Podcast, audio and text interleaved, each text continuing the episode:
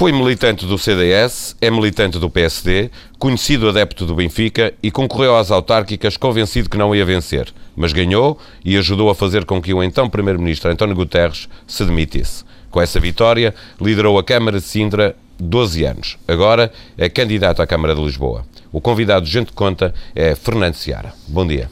Bom dia. Foram difíceis as negociações para aceitar ser candidato do PSD ao combate político previsível com António Costa em Lisboa? Não, não, não foram fáceis. Hum, eu tinha. Pelo menos foram demoradas. Não foram fáceis. Hum, eu acho que hum, ao fim destes 12 anos de Sintra tinha intuído que porventura devia regressar à, à universidade, ao escritório. Um, também havia uh, a análise necessária da lei, uh, particularmente da lei 46 de 2005, de 29 de agosto, que é a questão da limitação dos mandatos. Uh, e, um, levantava para mim como jurista e como homem também do direito político e direito constitucional uma necessária ponderação.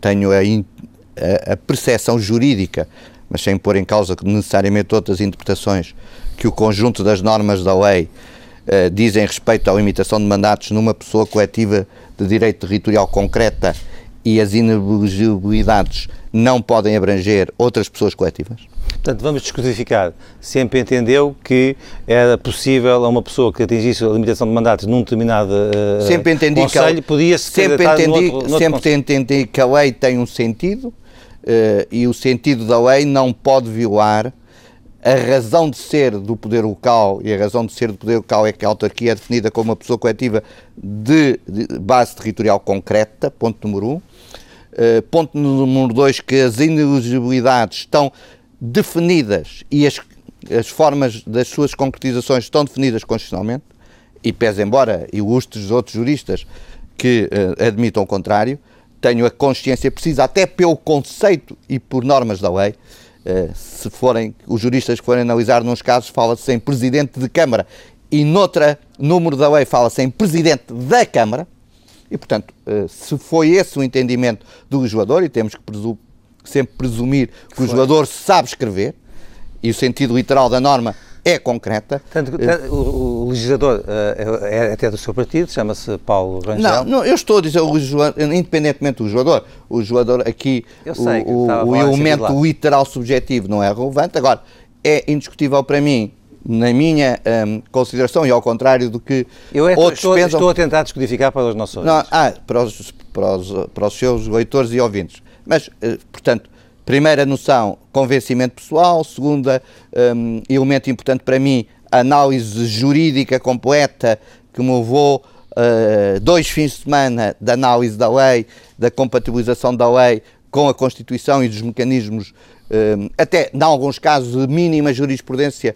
uh, possível sobre essa matéria. Vamos passar por cima dessa Vamos matéria passar. de direito. Uh, fa factos concretos. O que é que esteve sobre a mesa? Porquê é que demorou tanto tempo a aceitar ser candidato?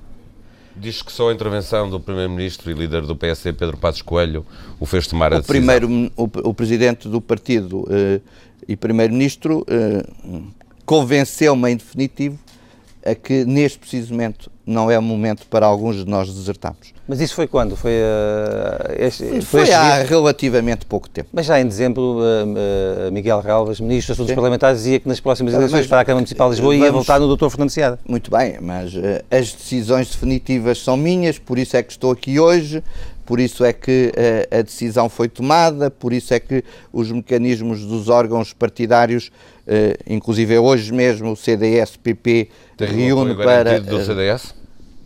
Tenho Falou apoio. com o CDS e tem esse apoio garantido. Em primeiro lugar, uma, uma candidatura deste tipo pressupõe uh, a definição de, dos critérios para mim essenciais.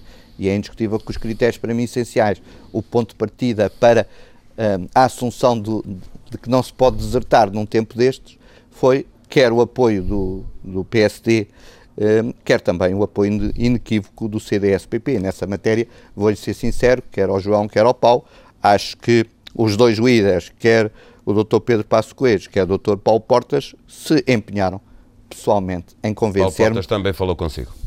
Dr. Paulo Portas falou comigo. Pedindo-lhe para ser candidato. apoiando-me, apoiando, dando-me estímulo também, assumindo claramente que eh, nas atuais circunstâncias, hum, eh, para além das nossas vontades íntimas, para além por vezes das nossas angústias, para, para além por vezes das nossas desilusões que acontecem, que não era o momento para desertar e eh, cá estou eu de novo, como há 12 anos, soldado, Portanto, soldado base. E conseguindo o consenso que o Luís Filipe Menezes não conseguiu no Porto. Conseguindo que eh, o PSD e o CDS-PP criassem as condições para uma coligação eh, em Lisboa, uma coligação nos termos de outras coligações em Lisboa, eh, que reflita sobre a cidade, sobre um projeto de cidade, uma ideia de cidade eh, e também um, uma perspectiva de futuro de cidade. Tem alguma sondagem eh, que eu tenha feito? Não tenho nenhuma sondagem. Nem, olha, antecipo, não tenho nenhuma sondagem. Assumi claramente perante o Dr. Pedro Passos Coelho, sou soldado, não, uh, não vou dizer que não no momento em que me chamam e não quero que me digam o que quer que seja. Serei candidato a Lisboa numa coligação PSD-CDS-PP, ganhando, estarei em Lisboa o conjunto dos mandatos que a lei me permitir, perdendo, que não admito, serei vereador em Lisboa e não deixarei Lisboa. O, e, portanto, não há nenhuma questão, nenhuma dúvida a esse respeito.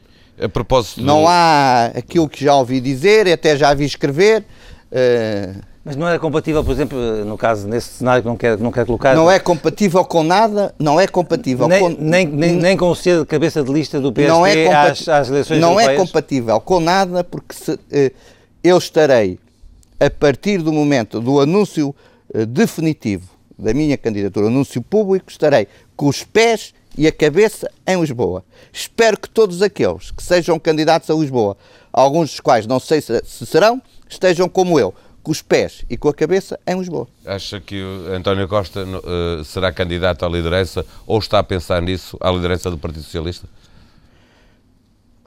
Eu acho, eu acho que o Partido Socialista, nesta última semana, deu a maior vitória ao governo. A partir do momento em que eh, tivemos o êxito na emissão da dívida, já pré-anunciada na semana anterior. Esteve aqui o líder do Partido Socialista convosco na semana passada.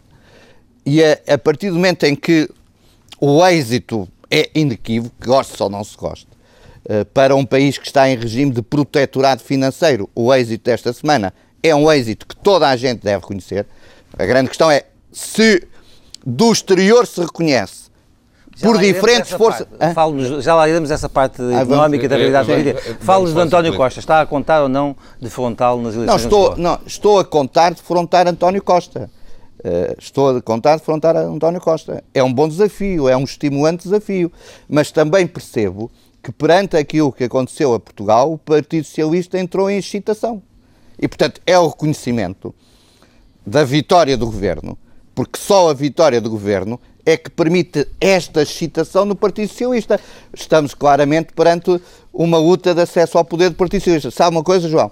O que está aqui em causa é o seguinte: foi uh, o PS que chamou a Troika, é o PSD, ou são o PSD e o CDS que estão a fazer, a cumprir o programa da Troika ao Partido Socialista há alguns dos membros do Partido Socialista, alguns dos quais foram determinantes para a chegada da Troika, já estão a sentir o fim da Troika. Preferia ter, preferia ter uh, António Costa a, a, a, disputar consigo a Câmara de Lisboa ou vê-lo à frente do Partido Socialista? Não, nem, nem uma coisa nem outra. O Partido Socialista, um, do, um, dos princípios da minha vida é a não ingerência nos assuntos internos. Agora também digo o seguinte: um, uh, eh, temos que reconhecer que nessa matéria há um setor do Partido Socialista que está eh, verdadeiramente aflito com o percurso próximo, quer da evolução dentro do PS, quer da evolução nacional, quer porventura da evolução de outros mecanismos eh, ponderosos na análise política. Quer-nos dar alguma notícia?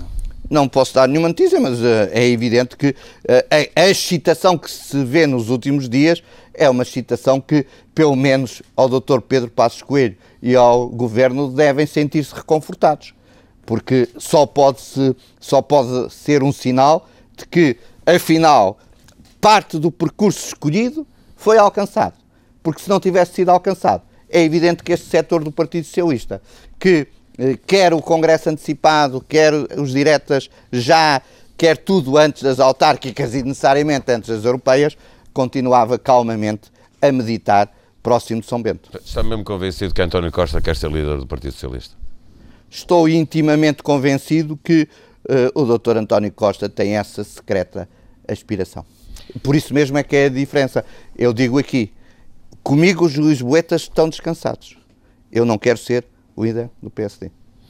Comigo fazer, estão descansados. Vamos fazer um balanço da sua passagem pela Câmara de Sintra, 12 anos, eh, quando eh, pensava que, que, ia deixar as funções autárquicas, falou que tinha algumas mágoas, elas são políticas, têm a ver com a gestão do, do, do do município? O que é que o orgulha mais e o que é que decepciona mais nestes 12 anos de, de autarquia Sintra? Três coisas me orgulham. Primeiro, a autoestima de Sintra é uma realidade hoje em dia. A autoestima de Sintra e dos sintrenses. Isso é indiscutível. Segundo, orgulha-me a política de uh, educação e da ação social que desenvolvemos. Fomos nós que introduzimos em Portugal, pela primeira vez, os manuais escolares gratuitos para as escolas. Não registrei a patente, depois toda a gente copiou, até o Governo da República na altura copiou. E, portanto, nessa matéria, no âmbito da educação, da ação social, uh, dos pequenos almoços, dos almoços nas escolas, indiscutivelmente é uma referência para mim. E em terceiro lugar, as acessibilidades. Eu dou sempre, eu dou esta nota, e quer o Paulo, quer o João vão muitas vezes a Cinta, porque sei que gostam de cajadas e de travesseiros e, portanto, de alguns desses espaços. Quando eu, cheguei, quando eu cheguei a Sintra, para irmos para Sintra, havia seis vias de acesso. Duas para cada lado no IC19, uma para a ligação Sintra-Estoril. Hoje, para chegarmos a Sintra, há 14 vias de acesso. Seis no IC19, a A16 e quatro na ligação Sintra-Estoril. Ou seja, Sintra ganhou atratividade e ganhando atratividade de acessos, ganha competitividade. Ganhando competitividade, é indiscutível que o destino turístico que é Sintra ganhou necessariamente elementos que ajudam a economia local.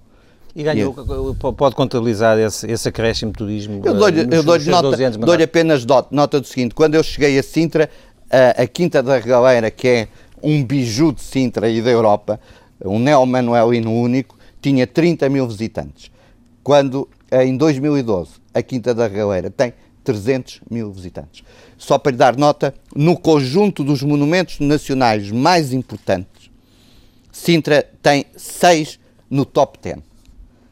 Palácio da Pena, Castelo dos Mouros, Palácio da Vila, Palácio dos Setiais, Quinta, diga, Quinta da Galera. Que já lá estavam antes de ter chegado. Está bem, mas eu estou a dizer, eu sei que estavam, já estavam até no, no, final, uh, no final do século XVI, quando o Dom Manuel viu o Vasco da Gama chegar da Índia. Você tem razão, o problema todo é entre 30 mil e 300 mil, salvo erro é 10, não é? Eu não sei quais é são os pontos. 10, não é sei quais são os pontos que o Benfica é, é, tem a alguns clubes, é que de algumas pessoas estão aqui à minha frente. Mas a, a realidade é esta. São 10. São 10 vezes. 10 vezes é. É fazer as contas. É fazer as contas. Deixa-me fazer, deixa fazer também uma pergunta que é esta. E o que é que gostaria de ter feito e deixa por fazer? Não, eu, eu gostaria de.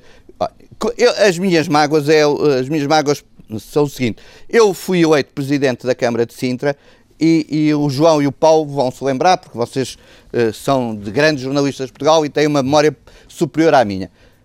Eu agora, ultimamente, vejo falar muito de portagens, etc. Sabe qual foi o primeiro presidente de Câmara a ser atingido pela uh, introdução de portagens numa via que era gratuita?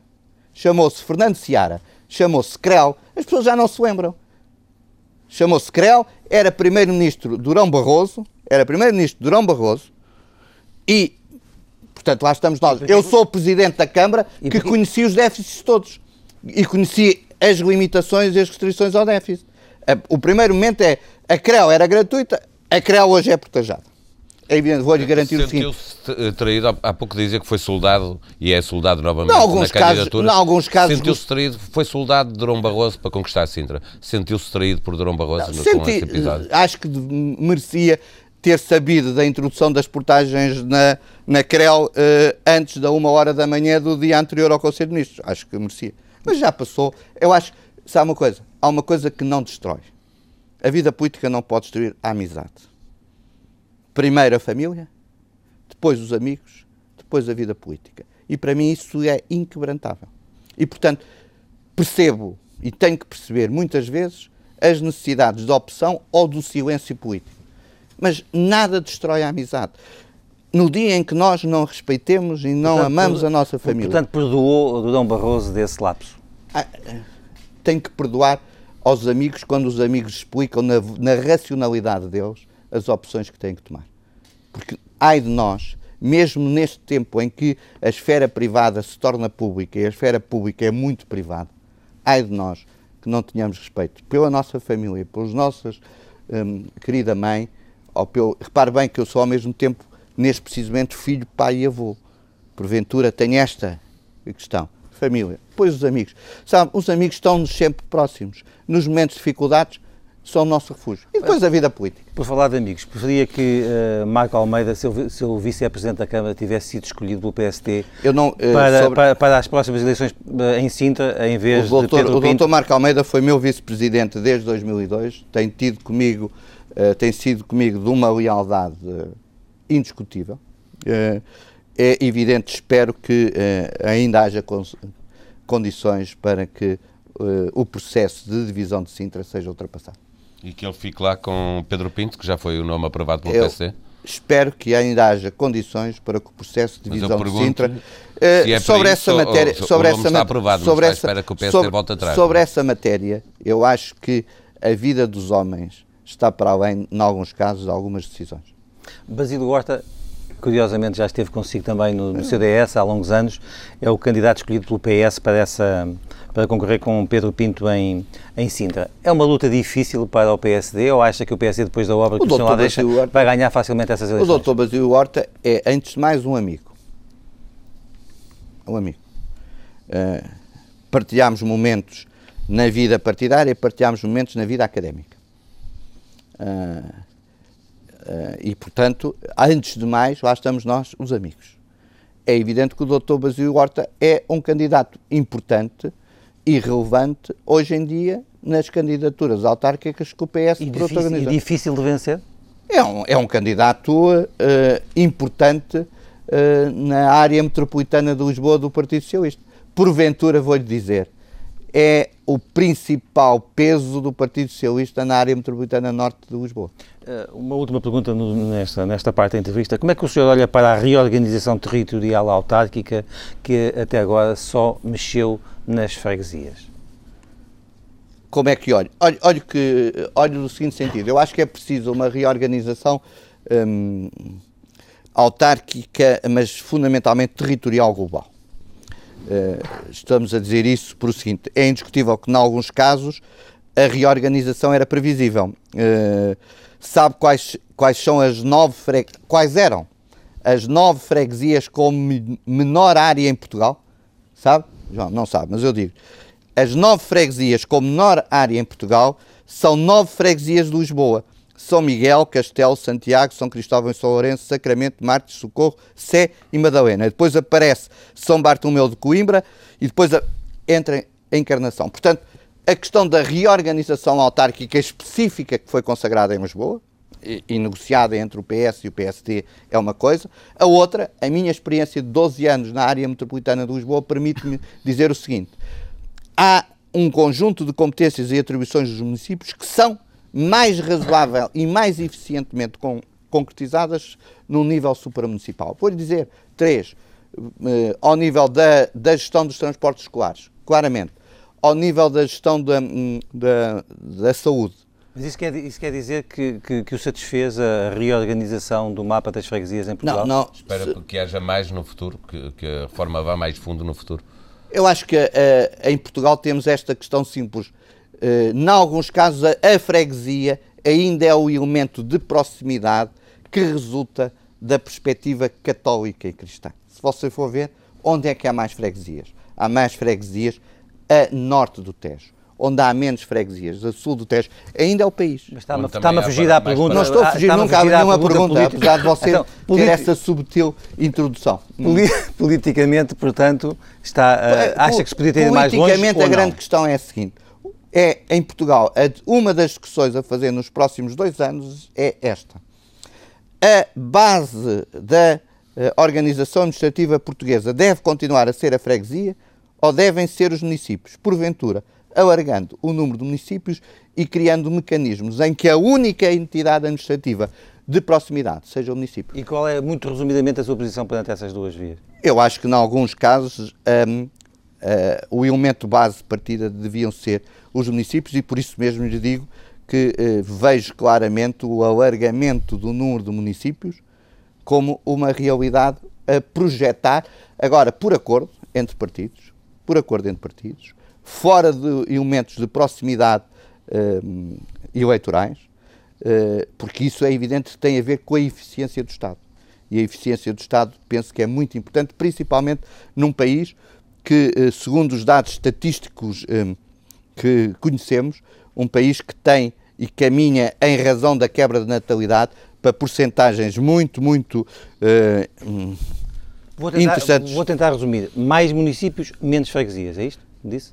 Não, mais municípios, menos freguesias, não, não, não estou a dizer Sim, isso. Estou a dizer freguesias. mais municípios, no, no, sentido de haver apenas um patamar, um patamar. que é o patamar uh, de base, eh, a pessoa coletiva de base territorial, depois uma estrutura supramunicipal uh, dependendo da natureza, no âmbito das áreas metropolitanas com racionalidade. Por exemplo, não tem lógica que não haja articulação ao nível dos transportes rodoviários.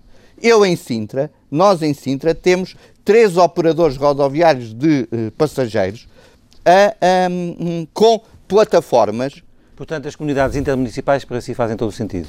Claro. Ainda estive na semana passada em Bordeus com o presidente Alain Juppé no âmbito da Organização das Cidades Património Mundial, em que somos os dois vice-presidentes, e lá fui analisar com ele, perceber como é que estava organizada, por exemplo, a comunidade urbana uh, de Bordeus, que agrega 27 municípios e um dos elementos base é um sistema de transportes. Agora, eu em Sintra tenho essa experiência. Sabe quantos operadores de transporte eu tenho em Sintra? Diga. Três. Sabe que a pessoa da Almargem do Bispo para ir a Sintra sabe o que é que tem que fazer? Por causa do operador de transportes que tem garantido, em razão do passo social, uma rentabilidade efetiva? À margem do Bispo Cacém, Cacém, CP, Sintra. Não, não, Temos que ter capacidade, ou ao nível de, de articulação de municípios, portanto, com competências próprias, ou ao nível de competências municipais, para gerir esta matéria. Francisco, até há, há, pouco tempo existia uma forte convicção entre os analistas políticos de que este governo podia não ser capaz de cumprir a legislatura. Hoje, depois do regresso aos mercados, eh, a percepção mudou, alguma coisa. Em sua opinião, este regresso aos mercados serviu para cimentar as brechas que estavam abertas eh, entre os dois partidos da coligação? Eu acho que este regresso aos mercados e, e a forma como se concretizou e fundamentalmente uh, o êxito que significou consolidou a percepção que eu tinha de que o, o governo tem que cumprir a legislatura. O governo tem que cumprir a legislatura. Mas os partidos estão hoje mais unidos? Há hoje uma melhor relação entre PS e CDS? Oh Paulo, eu já, eu já tenho, uh, já não tenho cabelo e como já não tenho cabelo, já tenho memória. E como já tenho memória, já passei por todas estas situações. Uh, já, já conheci muitos governos de coligação. E não viu nenhum chegar ao fim. E não vi nenhum chegar ao fim. E, portanto, a sua resposta é a minha resposta. Portanto, o, PST ainda está muito sentido com uh, aquele mês de setembro, princípio e outubro de, de Paulo Portas. Mas digo-lhe o seguinte: é a primeira vez que um governo de coligação, com sentido de responsabilidade, mas também com as diferenças que necessariamente têm que ter os partidos, tem que ter os partidos, é o primeiro governo que tem que ter esta consciência ao nível dos respectivos líderes. Cada um deles, mesmo no calculismo imediato, sabe que é a primeira vez que um governo de coligação está sujeito, nos termos concretos, a uma forma de dependência financeira externa como estamos. Uh, o último governo a concretizar isso também foi um governo de coligação, com menos hum, exigências do que este, está, foi o governo PS, PSD, famoso Bloco Central 83, 84. Eu estava, estou à vontade porque nessa altura, como sabe, tinha algumas responsabilidades políticas. E tinha responsabilidades, até tinha tantas responsabilidades políticas que isso, em alguns casos, também significou, num certo momento, a tentativa de alargamento da base de apoio do então governo.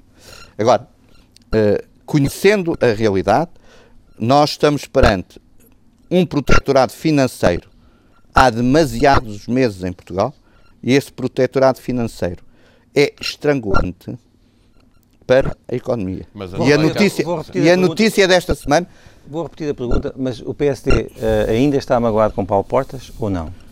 Eu nunca estive magoado com o Paulo Portas, portanto só lhe posso responder a mim porque eu não, tenho, uh, não sou dirigente do PSD.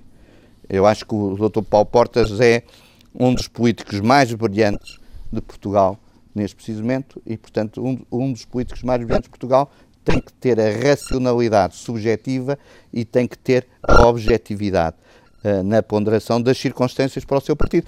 Repare bem, um governo de coligação significa dois partidos diferentes, duas perspectivas uh, estratégicas diferentes, que ficam reduzidas perante um programa de governo, mas também perante uma uh, aliança tática que está muitas vezes dependente de um conjunto de Portanto, não variáveis. não ficou surpreendido com a posição uh, de Paulo Portas perante este dossiê da RTP que o CDS fez uh, recuar até àquilo que está definido no programa de governo? Eu, olha, eu não conheço, eu não conheço nenhuma uh, evolução das conversas em Conselho de Ministros, mas tenho a convicção de que o, o, o dossiê RTP é mais consensual no governo neste momento do que alguma comunicação social o delimita.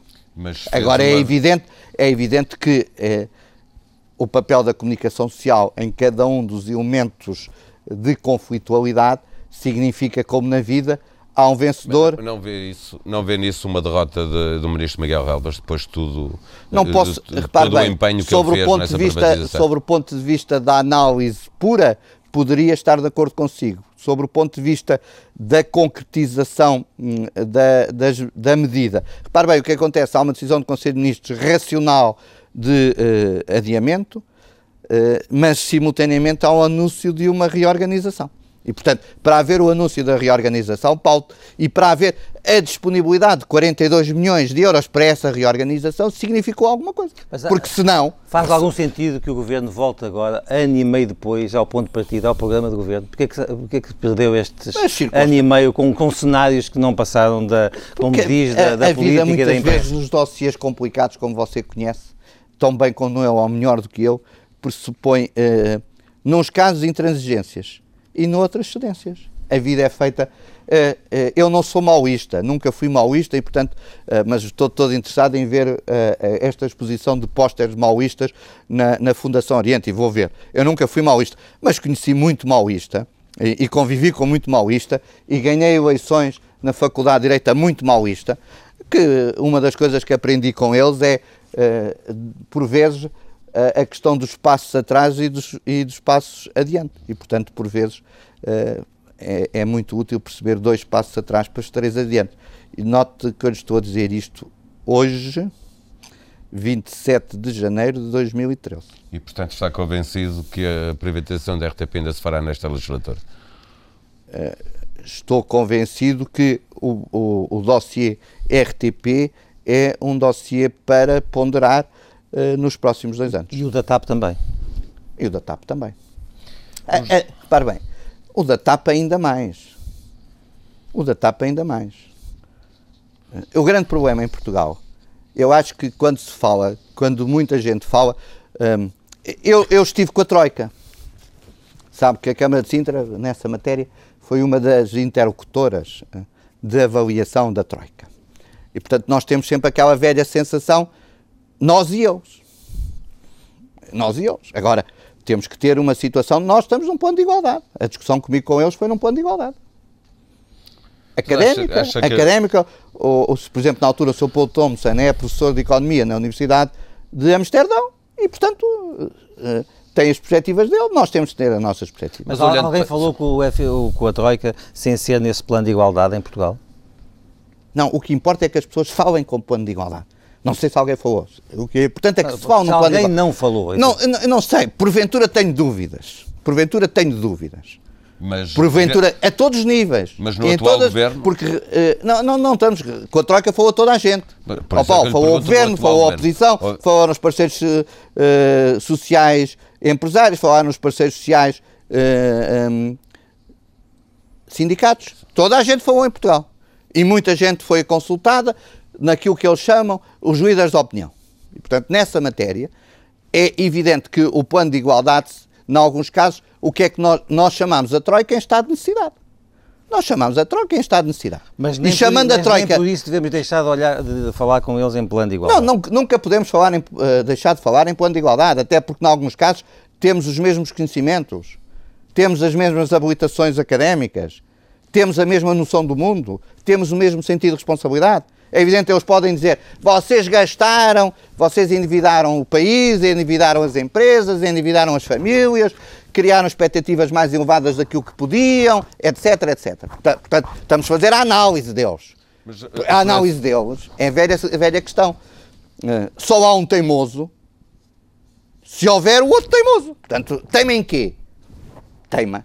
Mas sentiu em algum momento esse contacto, desse relacionamento que o FMI eh, eh, e, os, e os restantes parceiros da Troika estavam a falar com, com, com instituições e com parceiros portugueses numa posição de superioridade? Em alguns casos, senti que estavam, desconfiavam de alguns dos nossos números. Isso é só- indiscutível, não vou dizer. só regressar A, à a- a questão, por exemplo, era quantas PPPs tem? Nenhuma. Quantas PPPs tem? E uma pessoa abre os olhos, nenhuma. Nenhuma. Fazer uma Portanto, nem vale a pena. vezes. Acabou. Quando uma pessoa faz uma pergunta uma vez e faz segunda, não é? Nós sabemos os três que estamos aqui, não é? À segunda significa que ele está a desconfiar quando eu estou a falar a verdade. Certo? E portanto, uma pessoa tem que abrir os olhos assim, tipo, como alguns abrem a alguns árbitros, e portanto, depois a eles não lhes acontece nada. Aqui podia acontecer que era não haver a consequência eh, da, da afectação financeira. Deixe-me regressar à RTP e à TAP para lhe fazer uma pergunta muito concreta. No fundo, aqui a velha questão para dois- mim com eles é assim: eh, se nós não tivermos personalidade, somos moscas, não é? A grande E questão é: ficamos a perder com isso, obviamente. Se não temos se não temos, capacidade de se não temos negociação. personalidade, somos moscas. Deixe-me regressar à Deixe. RTP e à TAP para fazer uma pergunta muito concreta, que é, são dois dossiês que foram para a gaveta, obviamente, e, e pergunto-lhe se acha que houve má condução política nestes dossiês. Eu não, eu vou-lhe ser sincero, não é?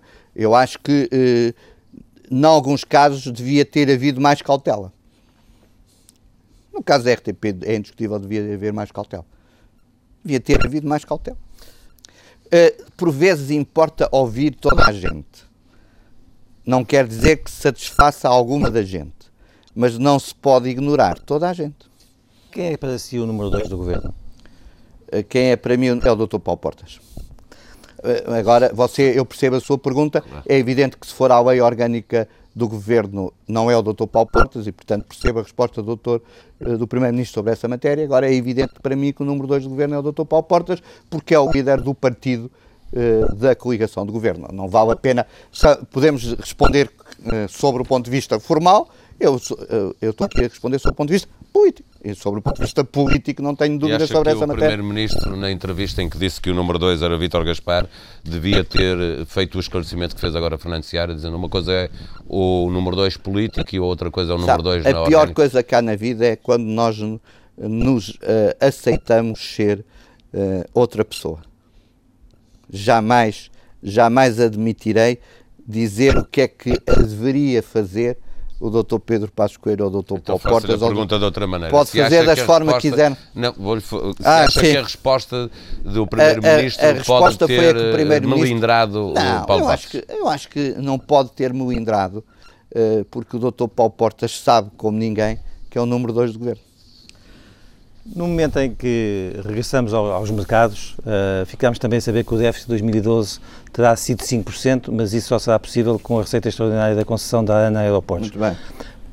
Há o problema de saber se isso, Sim. se isso não, é de parte não. da ANA Aeroportos, Para- os para- 800 milhões. Mas a minha pergunta uh, vai mais à frente. Prevê que a consolidação orçamental com o déficit previsto de 4,5 seja ainda mais difícil de conseguir este ano? do foi Eu acho que vai ser muito difícil conseguir, como for, foi difícil conseguir, mas eh, eu desde que estou em Sintra só ouço falar em, eh, em- no princípio do ano subsequente da dificuldade de chegar à meta do déficit. é? Estive agora em França, não é? Estive agora em França e, portanto, nada como ler alguns jornais franceses e, portanto, em França é importante ler o Figaro, não é? Para ver o que é que pensa um setor, o Monde para ver que ver o outro, o Libération como outro, e, e em, em França, neste preciso momento, não é? Eh, o, o presidente Hollande, porventura, vai ser sujeito às medidas tão restritivas quanto foi o governo português. E, e- e portanto, não está, mas de qualquer forma não está à espera de um ano mais fácil para a sociedade portuguesa. não, estou à espera, não estou à espera de anos mais fáceis para a sociedade portuguesa, como não estou à espera de anos mais fáceis na Europa. essa pergunta porque quem ouviu algumas nós- pessoas esta semana parece que a crise Não, aqui em não, Portugal em acabou. primeiro lugar, eu acho que não pode haver a euforia exagerada. Agora, que reduzimos o nosso eh, protetorado eh, financeiro a que estamos sujeitos é indiscutível. Reduzimos, porque significa, tendo capacidade para ir aos mercados buscar dinheiro a taxas mais baixas, Mesmo que seja só há 5 anos, significa algo para as empresas e para, antes de mais para os bancos e para as empresas. Mas para a economia, logo. Regressar- E para a economia bem- logo não, logo, sendo para os bancos e para as empresas, é para a economia. Repare bem, é a mesma às- coisa. Eu também fui, suje- eu estou suje- fui sujeito à avaliação por parte da Moody's, dessas empresas de rating eh, que, que podemos não gostar, mas não devemos ignorar. Principalmente, é é bom ter nem essa noção. devemos hostilizar. E eu acho que não devemos hostilizar, mas sendo, sendo certo que elas também percebem, ainda há pouco eu estive cá, que eh, a comunicação deles em relação a Portugal, em alguns casos, foi deficiente. É a mesma coisa, portanto, há deficiências de comunicação nos governos, há deficiências de comunicação nas grandes empresas, há deficiência na comunicação das multinacionais. Portanto, eu estive aqui com a Moody's e a Moody's também me disse que, em relação a Portugal, em algum momento, tiveram um déficit de comunicação. Isso é importante assumir. Porque é propósito- lá estamos nós, não é? Eh, eu fui confrontado duas horas antes com a descida do rating da Câmara de Sintra em consequência da descida do rating da, da, República. da República. Portanto, é, é- é evidente que eh, é uma descida em consequência de. Agora, eles assumiram, nós eh, estamos num processo, estivemos num processo, tivemos ligações com eles, se fomos sujeitos à avaliação, sabe que voltei a ter provas orais. eh, como já não tinha há muito tempo, vou- tive cinco horas com eles em provas orais, analisar a situação do país, analisar a situação da Câmara E de acha, que Sintra. passou, e acha que passou? Acho que passei. E acho que passei com grande nota. Deixa- Com uma curto prazo vai saber. E até depois prometo que lhe dou a, a nota final do exame em primeira mão. Acho que passei com uma grande nota, que é muito bom para Sintra, é muito bom para a Câmara de Sintra. vai Nos melhorar o próximos rating, tempos, é? nos vai próximos melhorar o rating da Câmara de Sintra. é evidente que qualquer Câmara, qualquer grande Câmara, precisa, nos próximos anos, ir também ela aos mercados. E se tiver uma boa avaliação por parte de uma empresa de rating, é evidente que Doutor, desce os pergunta, está a spreads. antecipar que a Moody's lhe vai melhorar, vai melhorar Não o estou a rating da antecipar nada, estou a, dizer- estou a responder ao João Marcelino que tem a percepção que fiz um bom exame. É isso que ele me É, perguntou. eu- eu- eu- porque a consequência ai, ai, ai, ai do aluno responsável que perante um professor ou perante um conjunto de professores não chega ao fim e diga é a assim, que vai chumbei. Segundo, passei à rasquinha. Passei mais ou menos. Ah, passei muito bem. Pronto, dá para ir jantar à Alfama. Pronto, é isto. Eh, Nós colocamos Dá 2,5 para mil milhões de euros eh, a um prazo de 5 anos, mas depois dessa colocação, os juros no mercado secundário a médio e a longo prazo não desceram, pelo contrário, tiveram uma Sim. subida ligeira ao longo desta semana. é- Há razões para transformar a euforia que seguiu a essa colocação em acho que- otimismo moderado. Eu acho que, em primeiro lugar, eh, alguns vi euforia. Eh, repare, quem teve maior euforia sabe quem foi. Foi a excitação que isso provocou no Partido Socialista. Os resultados que o Paulo me está a dizer provocou a excitação do Partido Socialista. Aí de nós ou vamos lá agora, ou o António Zé Seguro fica lá. Portanto, se quiser, é, é questão pura. Deixa, de- deixa, deixemos de lado, Deixemos a, de lado sua, o quê? a sua ironia política A minha e deixe-me e deixe-me então, fazer não- uma pergunta Já não concreta. posso ser irónico, Pode, só a pode. Moody's. Mas respo- responda-me a esta pergunta. Acha que ainda é cedo para começar a pensar a aliviar os sacrifícios que têm sido Não, eu acho que temos de ter um sentido de responsabilidade total. Agora, eh, eu acho que o orçamento para 2014 tem que ter uma consciência inequívoca, é preciso que eh, haja eh, um sentido de confiança para a economia e claramente um sentido de um, confiança para as empresas e para os particulares. É capaz de antecipar uma baixa de impostos no próximo ano em função daquele, daquele exercício de corte de 4 mil milhões que o governo, o governo, planeia fazer nas prestações sociais? Acreditando que não vai haver nenhuma surpresa relevante Uh, ao nível da decisão do Tribunal Constitucional sobre o conjunto dos pedidos de fiscalização abstrata sucessiva da constitucionalidade, é claro para mim que para o ano tem que haver, em alguns casos, baixa de impostos. Eu acho que a questão, quer no IRS e particularmente as taxas de solidariedade, quer o aumento do limite mínimo para o último escalão, quer no IRC, tem que haver sinais nos próximos É um tempos. conselho ou é inside information? Eu nunca tenho inside information, a única inside information que posso ter, em alguns casos, é, é da minha querida mulher, mas isso aí também não posso transmitir na concorrência. É necessário, uma última pergunta, rever a Constituição para que a reforma do Estado seja eh, eficaz e se, eh, aconteça de facto, não fiquemos por um corte de 4 mil milhões de euros? Oh Paulo, eu nessa resposta digo-lhe o seguinte. É, sabe que mim, uma das, um dos primeiros momentos da minha vida uh, foi uh, estar presente, ter estado presente no âmbito da Assembleia da República no momento da primeira revisão constitucional. Eu coordenava uma equipa de revisão dos textos da revisão constitucional. da primeira revisão constitucional, que é aquela que foi concretizada em 1982 como tinha estado a prestar o meu serviço militar obrigatório. No âmbito uh, da estrutura do Conselho da Revolução, uh, percebo bem a Constituição que foi votada, as circunstâncias em que foi votada, as formas de Constituição garantia que foi concretizada. Em alguns casos, fomos dizer, que... só, para dizer, só para dar nota, em alguns casos, alguns dos artigos da Constituição e alguns dos números da Constituição foram votados com a maioria relativa do conjunto dos 250 deputados. Mas com uma consciência. Com a consciência de que, em alguns casos. Pergunta é se, depois de todas as revisões que foram feitas, acha que eh, a Constituição ainda não foi expurgada de todos esses condicionalismos do Eu acho que, em alguns casos, a Constituição é, é, é uma concretização normativa de matérias que, num outro país, só estavam consagradas em leis. Isso é indiscutível. Mas quem elaborou a Constituição sabe-o que elaborou com uma consciência de que aquelas normas servissem de garantia para qualquer tipo de atuação governamental enquanto ela existisse. Sabe? Foi um tempo histórico. É tempo de termos outra Constituição, na opinião é ter, é, termos de, é, é tempo de ponderarmos um conjunto de normas constitucionais. Mas isso aí, é evidente que isso levantará questões, levantará questões para quem concebeu a Constituição como garantia, dirá que não é possível para quem concebe a Constituição como elemento de concretização daquilo que eu considero o cerne das Constituições, os direitos, liberdades e garantias dos cidadãos. E a sua forma de concretização também. Noutras matérias, a agilização uh, interpretativa do Tribunal Constitucional não nos tem levantado questões. Não nos tem levantado questões. Porquê? Porque nós vivemos até hoje em tempo de crescimento económico e estamos sujeitos ao primeiro momento de interpretação constitucional em tempo de crise. Essa é que é a grande novidade. As interpretações constitucionais. E, portanto, devíamos... E, portanto, em alguns casos, vamos estar sujeitos à ponderação interpretativa que medidas complexas surgem.